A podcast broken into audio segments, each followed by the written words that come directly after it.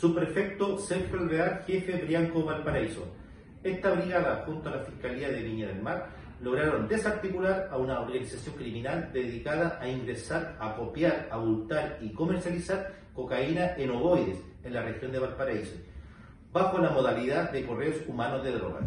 Del procedimiento se logró detener a tres personas, dos chilenos y una de nacionalidad boliviana, incautar más de un kilo de cocaína, ocho armas de fuego entre escopetas y pistolas,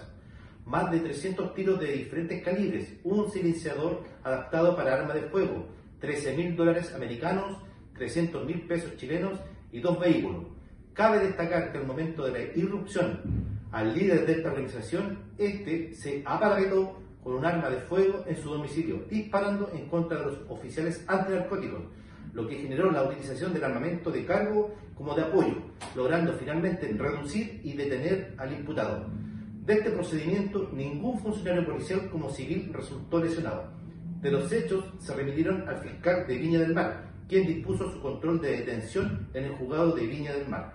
donde los tres imputados quedaron en prisión preventiva con un plazo de 135 días por los delitos de homicidio frustrado en contra de funcionarios de la PDI e infracción a la ley de drogas y armas.